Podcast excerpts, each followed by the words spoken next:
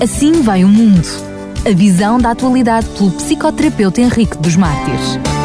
Hoje tínhamos prometido que iríamos continuar com um assunto que deixámos pendente no programa anterior e que tem como título que estou fazendo de mim mesmo, não é? Exatamente. É uma, é uma sequência, digamos, é uma continuação de, de, daquilo que ficou como ideia central no programa anterior e neste programa nós vamos dar uh, uma chega mais, mais uh, profunda, mais concreta em relação àquilo que nós fazemos nós mesmos, da nossa vida, das nossas relações conosco, com Deus, com os outros, daquilo que nós eh, construímos no, no, do ponto de vista do ponto de vista da relação e sobretudo naquilo que nós construímos eh, do ponto de vista da relação conosco mesmo.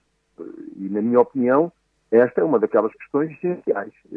E esta questão deve ser repetida com, com, com alguma frequência porquê? Porque só o simples facto de lhe prestarmos uma certa atenção e nos dedicarmos a encontrar uma resposta correta a ela, eh, muita coisa mudará na nossa vida, isso não há dúvida. Então, o que é que nos deve nortear nessa busca pela resposta a propósito do sentido da vida para nós?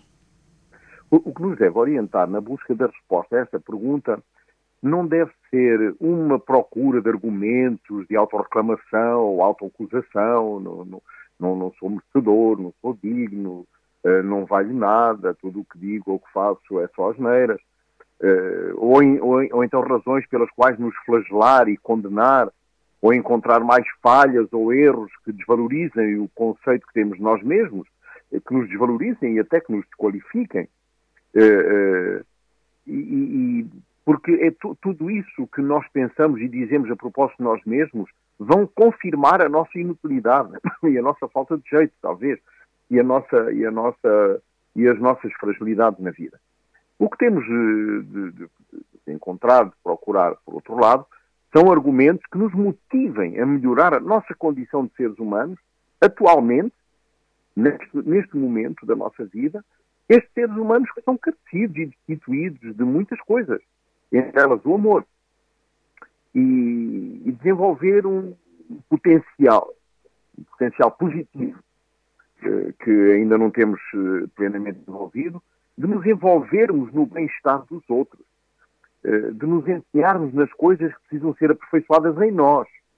Isto é, que precisam mudar em nós de um ponto de vista positivo, de modo a que este bem-estar que nós proporcionamos aos outros seja coerente e congruente com a minha própria, com a minha própria condição, com o meu próprio valor, com aquilo que eu eh, edifico eh, no meu caráter como alguém irrepreensível, reto e que se desvia do mal. Humanamente falando, é muito difícil viver num constante estado de bem-estar físico, psíquico, espiritual e social.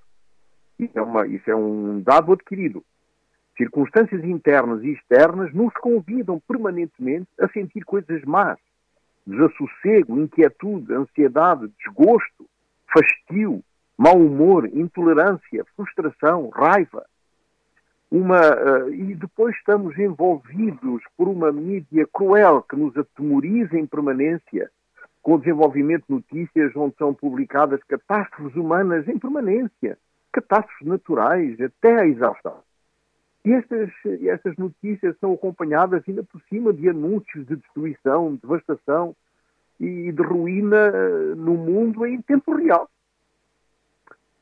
E uh, muitas pessoas que vivem angustiadas e que têm um, uma, uma má estima pessoal procuram auxílio em igrejas.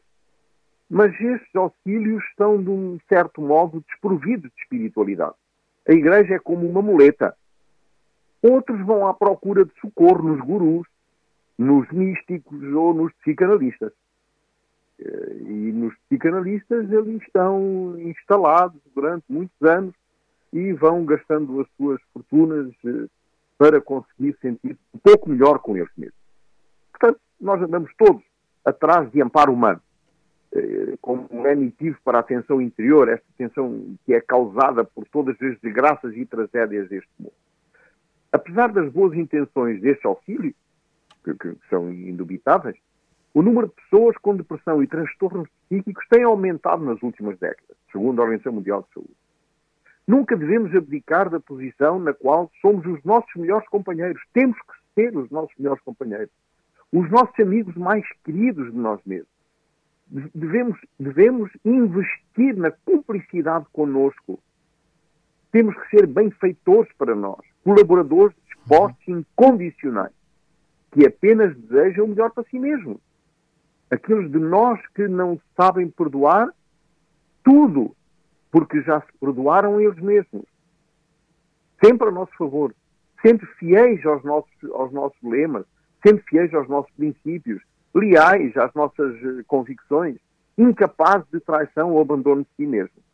Portanto, uh, aqueles que não sabiam perdoar, esses aprendam a perdoar-se a eles mesmos primeiro. Passamos toda a vida connosco mesmos e vamos continuar connosco até o último suspiro. Por isso, convém que esta longa e intensa convivência seja o mais agradável e proveitosa possível. Esperemos que sim.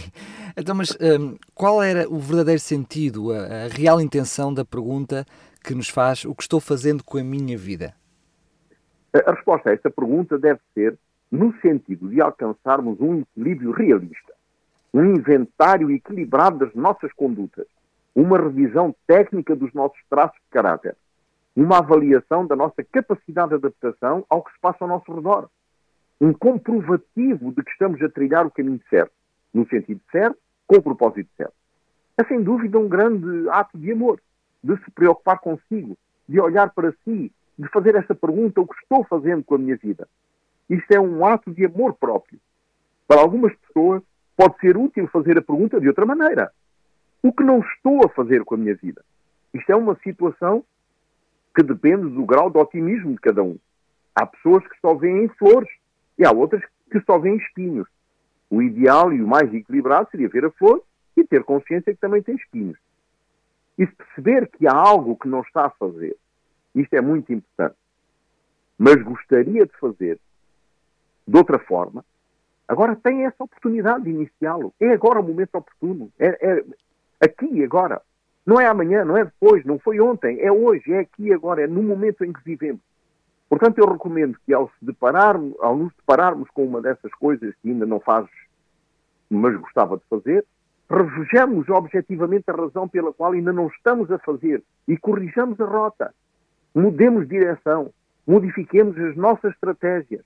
De facto, não, não idealizadas, mas na, na, na, numa perspectiva uh, real e não persistir nos mesmos erros. O Dr. Henrique dos Mares está a falar de uma espécie de ação, eh, de sermos proativos na procura da resposta. Mas eu pergunto-lhe, quando fazemos esta resposta, o que estou eu a fazer da minha vida, na realidade não é uma espécie de inércia, de acomodação, uh, em que muitas vezes nos sentimos vítima das situações e sabe-nos bem estar assim? Isso é verdade. Mas o facto é que a vida está em nossas mãos. Não deveríamos culpar ninguém quando algo acontece mal na, na nossa vida tanto o sucesso quanto os fracassos são da nossa inteira responsabilidade. A tendência é nós acusarmos os outros.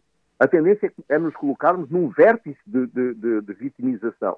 E quando nós nos colocamos num vértice de, vitimização, procuramos um salvador, alguém que nos venha socorrer na nossa, na nossa condição de vítima. E quando essa pessoa que nos vem socorrer não é capaz de o fazer, ou porque não quer, ou porque não tem condições, então nós passamos imediatamente para acusadores e não saímos deste triângulo, triângulo de Cartman. Nós não conseguimos sair deste triângulo. Porque a nossa tendência, quando fracassamos, é culpar os outros pelas coisas más que acontecem na nossa vida. Nós nos tornamos vítimas numa tentativa de nos livrarmos da responsabilidade de aceitar os erros que cometemos, mas também de ignorar os sucessos que conseguimos. Essa tendência de acusar os outros é uma fuga a tudo aquilo que nos faz sentir mal. A verdade é que são os nossos fracassos, muitas vezes, mais nos impulsionam e nos fazem crescer. A função didática da vida pode ter dois resultados. Os insensatos continuam a cometer os mesmos erros, justamente porque não querem enfrentar as suas lacunas e modificar a sua estratégia. Mas os sábios mudam de conduta, reajustam os comportamentos em função dos resultados e efeitos que produzem. Podemos, portanto, afirmar que só existem dois tipos de pessoas: a que não querem ter problemas, que fogem das situações difíceis e as que querem encontrar soluções. São duas atitudes distintas diante do que a vida nos propõe. Contudo, o paradoxo da vida é que alguém que não quer ter problemas só encontra problemas. É humano não querer problemas, não querer contradições, não querer obstáculos. Contudo, aquele que passa a vida a fugir dos problemas e não os enfrenta com determinação, acaba por ficar amargurado e começa a agredir os outros, multiplicando os seus próprios problemas de consciência. A atitude de Jesus nunca foi mostrar como não ter problemas, mas mostrar como encontrar soluções. Viver a vida procurando um lugar ideal, um ninho de paz ideal, onde ninguém interfira no nosso caminho, é um absurdo. E faz com que passemos a vida num constante estado de intranquilidade, sem, sem jamais encontrar esse lugar. De repente, nascemos, crescemos e mais tarde ou mais cedo morremos. Nada fica senão o legado do nosso testemunho como pessoas humanas que vivem ou devem viver em prol do bem-estar dos outros, sem ilusões de ideais inalcançáveis, mas com propósitos éticos bem estabelecidos, bem definidos e bem determinados. Moral sem ética é fanatismo perverso e destrutivo. Ética sem moral é uma farsa descarada. A vida é uma sucessão de momentos nos quais choramos, rimos, amamos, oramos, acertamos e erramos, fugimos e enfrentamos. Mas porquê? Para quê? No final da nossa história seremos só uma recordação na mente de alguém. Ou seremos uma boa recordação ou o pior dos pesadelos. A nossa função, ao deixarmos a nossa herança para a humanidade, é ajudar outros a trilhar o caminho das escolhas, de modo a que o que quer que seja decidido, ou seja no sentido de encontrar soluções e não de recuar face aos problemas, que de qualquer forma a existência sempre nos irá oferecer afincadamente. Mas se aquilo que hum, se o sentido daquilo que eu sou está baseado no bem que eu faço aos outros, então por que razão eh, é que nós nos atacamos, nos destruímos, nos atropelamos uns aos outros com uma facilidade tremenda? Ora bem, as pessoas feridas têm tendência a magoar os outros. O problema das pessoas feridas é que elas acham que a sua forma de agir é normal, já que em muitos casos é a única coisa que elas conhecem. Essas feridas interiores, inconscientes, mas que sangram e doem permanentemente. Isto sucede muitas vezes, porque essas pessoas sofreram tanto na vida que o que sentem é rancor e ódio que não conseguem discriminar os que lhes fazem bem daqueles que lhes fazem mal. Outras vezes é um mecanismo de proteção antecipada contra uma potencial agressão por parte dos outros. Tantas vezes foram agredidas que agora protegem-se antecipando uh, as situações e procurando destruir o outro antes que ele me destrua a mim. Para pessoas feridas e destruídas pelas agressões da vida a que foram sujeitas, parece que a vida não tem nenhum propósito em si mesma, que nasceram para sofrer Muitas pessoas dizem isso, eu só nasci para sofrer. Desde pequeno que eu sofro permanentemente, constantemente e só procuro uh, uh, coisas que me fazem sofrer. Ora, a assimilação deste tipo de sentimento, um sentimento de não ser merecedor de nada, de não, ser, de não merecer outra coisa senão o sofrimento, endurece essas pessoas e fazem com que elas se tornem violentas e agressivas, mesmo com aqueles que lhes querem bem. Muitas dessas pessoas nem acreditam em Deus, porque pensam que tudo é aleatório, casual e contingente e que nada foi criado por Deus. Justamente porque não compreendem como é que Deus, sendo amor, permite o sofrimento uh, delas. Contudo, elas esquecem que Deus é amor, é verdade, mas é necessário que nós o procuremos. É necessário manter com Ele uma relação. Porque nós vamos encontrar na Bíblia uma filosofia contrariamente uh, uma filosofia que é contrária uh, a, este, a este tipo de, de, pensamento, de que Deus já nos conhecia antes até de termos alguma forma. Esta é a filosofia bíblica. Eu te louvarei, porque de um modo tão admirável e maravilhoso fui formado, diz os salmos, o salmista no Salmo 139. Os meus ossos não te foram encobertos quando no oculto fui formado, esmeradamente tecido nas profundezas da terra. Os teus olhos viram a minha substância ainda informe, e no teu livro foram escritos os dias, sim, todos os dias foram ordenados para mim, quando ainda não havia nenhum Deus. O facto é que para as pessoas que sofrem amarguradamente a violência daqueles que eram potencialmente responsáveis por amar e proteger, a vida não tem nenhum propósito em si mesma. Ela constitui-se num conjunto de circunstâncias imprevisíveis, sem sentidos pré-definidos. À medida que o ser humano se desenvolve e aprende, ele constrói-se no desafio de se ultrapassar a si mesmo, de ir mais além do que se propõe a cada momento. A maturidade revela-se justamente na capacidade de virar a página do passado e enfrentar o futuro com o futuro com dignidade e lealdade aos seus valores morais e princípios espirituais. Cada momento da vida é constituído por um puzzle de peças com formatos desiguais que se vão encaixando e traçam o percurso daquilo que eu sou hoje. E em cada um desses momentos que passei durante a, a, a convivência comigo mesmo. Cada momento se harmoniza com as decisões que tomamos face às escolhas que nos são oferecidas no percurso desses momentos. Por isso, em Deuteronômio nós ainda lemos: Vês aqui hoje te tenho proposto a vida e o bem, e a morte e o mal. Porquanto te ordeno hoje que ames o Senhor teu Deus, que andes nos seus caminhos e que guardes os seus mandamentos e os seus estatutos e os seus juízos, para que vivas e te multipliques, e o Senhor teu Deus te abençoe na terra a qual entras a possuir. Realizar-se é ir mais além dos factos, é buscar sabedoria e conhecimento na busca de uma cada vez mais próxima comunhão com Deus. Como seres humanos, sentimos necessidade de encontrar sentido em tudo o que se passa connosco. Temos necessidade de compreender e por isso procuramos a finalidade das coisas e das situações que nos circundam. A finalidade suprema do homem é Deus, deveria ser. E a razão é dependente da fé. A fé aperfeiçoa a condição do entendimento racional. E a razão é argumento, é o argumento aceito para que todos os homens esclareçam os assuntos da fé. É a revelação divina que possibilita a formulação de enunciados sobre a condição humana e sobre o mundo em que vivemos. Embora o ser humano, no seu raciocínio abstrato, procure entender, assimilar e encontrar algum sentido à justificação da existência através da razão, é na palavra de Deus que finalmente aprendemos que o propósito da vida se estratifica no caminho, na verdade e na vida corporizada em Jesus. O mundo não reconhece Jesus como caminho para o sentido da vida. Muitos rejeitam a Jesus simplesmente porque não sentem necessidade de um Salvador. Pensam adquirir a vida eterna pelas suas boas obras, pelos seus próprios esforços. Essas pessoas vivem no parecer. A vida não tem sentido sem o ter e nunca conhecem o que é ser. Outros vivem no meio do, da rejeição, no medo deste, de ser rejeitado socialmente, da perseguição, desanimam algumas pessoas que declaram que Cristo é o Senhor justamente por causa dessas perseguições, por causa do bullying que se exerce sobre essas pessoas, sobretudo quando são mais jovens. Por isso nós lemos em João, apesar de tudo, até muitos dos principais creram nele, mas não o confessavam por causa dos fariseus. Já no tempo de Jesus havia pessoas que acreditavam em Cristo, mas que tinham medo, tinham medo justamente da discriminação e por essa razão eles se afastavam para não serem expulsos da sinagoga. O que realmente importa é o caminho. Seja qual for a finalidade ou a proposta das nossas vidas, o verdadeiro sentido da vida é o caminho que é Cristo e exprime-se através de um sentido mais amplo e profundo que tem a ver com a forma, com a forma como, como estou a lidar com o, seu, com o meu passado. Como se esse ontem fosse amanhã e o agora fosse ontem. Ficamos com falta de hoje.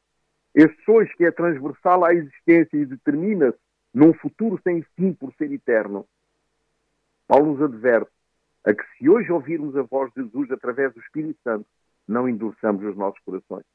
O importante é crescer, progredir e restaurar a generosidade que nos torna magnânimos na contribuição para a felicidade e o bem-estar dos outros.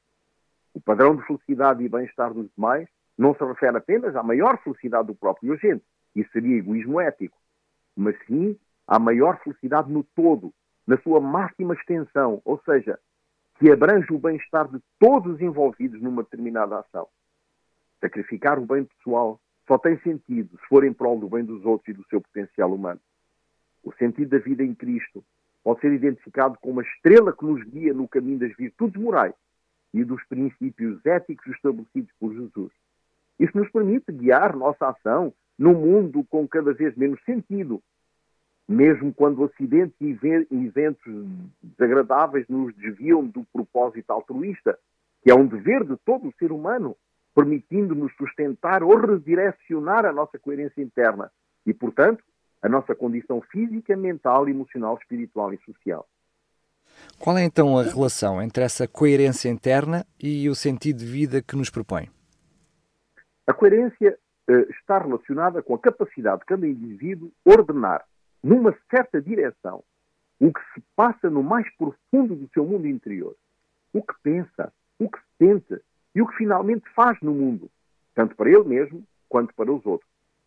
Se esta ação no mundo exterior for concordante e interligada com um sentido de vida positivo e superior dos meus próprios valores pessoais, interiores, resultará num estado de ordem e bem-estar interno progressivo e sustentado que reforçará nosso propósito como pessoas que têm o dever moral, cívico e ético de cuidar das pessoas também.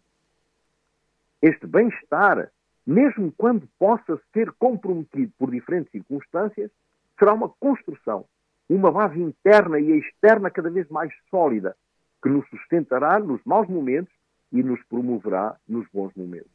Como é que o sentido da vida está ligado àquilo que na realidade todos queremos, que é a felicidade? Ora bem, como resultado de um propósito de vida claro, bem adaptado à realidade, essa tal congruência interna, tão acomodada quanto possível entre aquilo que eu penso, aquilo que eu sinto e aquilo que eu faço, bem como um sistema de relações interpessoais crescente e bem harmonizados, experimentamos um progressivo estado sustentado de felicidade. Uma felicidade que não é estática, mas é construída, reforçada e realimentada num investimento contínuo na relação com Jesus, numa cada vez maior capacidade de renúncia, tolerância e dádiva ao outro. Podemos então dizer que o ser humano pode, por si só, encontrar o caminho para a felicidade? Ora bem, essa busca humana de felicidade não é acessível ao esforço humano. Segundo o filósofo francês Voltaire, o ser humano não sabe onde está a felicidade, do mesmo modo que o bêbado não sabe onde está a casa, embora tenha uma. Os materialistas afirmam que a felicidade se encontra quando conseguimos alcançar tudo o que desejamos. Os emocionalistas dizem que se trata de um estado de ânimo que não implica necessariamente um estado de euforia ou de alegria. Os humanistas diriam que a felicidade está ligada à plena realização do ser humano como pessoa digna de viver e existir. Os psicanalistas dirão que só há felicidade quando deixa de haver conflito entre o eu e o inconsciente. No entanto, para Jesus, a verdadeira felicidade encontra-se na plenitude de uma consciência em paz com Deus, consigo próprio e com o mundo. No Sermão da Montanha, Jesus emprega o termo macários, que quer dizer felicidade, nove vezes, ligado a vários conceitos teológicos que exprimem a noção de gozo e de plenitude. O que o texto deixa de transparecer, em resumo, é que o conceito de felicidade cristã é distinto do conceito da felicidade do mundo. Um crente pensa e atua como um discípulo de Cristo, ou pelo menos deveria ser assim. A fonte da nossa felicidade está naquele que nos elegeu para a salvação e resulta numa mudança de caráter que se assemelha progressivamente ao caráter de Cristo. Cristo é a fonte da verdadeira felicidade e do verdadeiro sentido da vida. Os crentes têm fome e sede, não para alcançar a sua justiça, não para serem testemunhas da salvação que o Evangelho dispõe para todo o que crê em Jesus, justiça nossa. A vida só tem sentido, portanto, se for vivida para Deus e para a sua glória, e se dependermos do poder do seu amor no serviço e em prol da felicidade dos outros. A verdadeira felicidade está em Deus e ela concentra-se e estratifica-se naquilo que eu sou para os outros. Não naquilo que eu sou para mim mesmo. Isso é egoísta, egoísmo ético. Mas naquilo que eu sou para os outros. Nós nascemos para e, e crescemos e nos desenvolvemos na sociedade para beneficiar os outros, não para os prejudicar. Na realidade, não há outro lugar onde o homem possa ir para encontrar a felicidade. Essa é a conclusão a que chegou o sábio Salomão. Depois de ter, tentado tudo, seus olhos se voltam para o Criador, que é a fonte de todas as bênçãos. Essa felicidade não depende das circunstâncias que nos cercam, porque em Jesus temos a plenitude da vida e nele estamos completos. O apóstolo Paulo dizia em Romanos capítulo 8, 37 a 39, mas em todas estas coisas somos mais do, somos mais do que vencedores, por aquele que nos amou. Porque estou certo de que nem a morte, nem a vida, nem os anjos, nem os principados, nem as potestades, nem o presente, nem o porvir, nem a altura, nem a profundidade, nem alguma outra criatura nos poderá separar do amor de Deus que está em Cristo Jesus, nosso Senhor. E este, este é o segredo da felicidade, esta é, é, é, a resposta à pergunta: o que estou fazendo de mim mesmo? E pronto, no próximo programa nós vamos tratar de um assunto que se assemelha a este e que se chama Só Posso Perdoar se me reconciliar comigo mesmo. Muito bem. Doutor Henrique dos Mártires, mais uma vez agradeço imenso um, esta reflexão e este programa que trouxe até nós. Fica então encontro marcado para o próximo programa. Até lá. Até lá, muito obrigado. Boa tarde. Assim vai o mundo. A visão da atualidade pelo psicoterapeuta Henrique dos Mártires.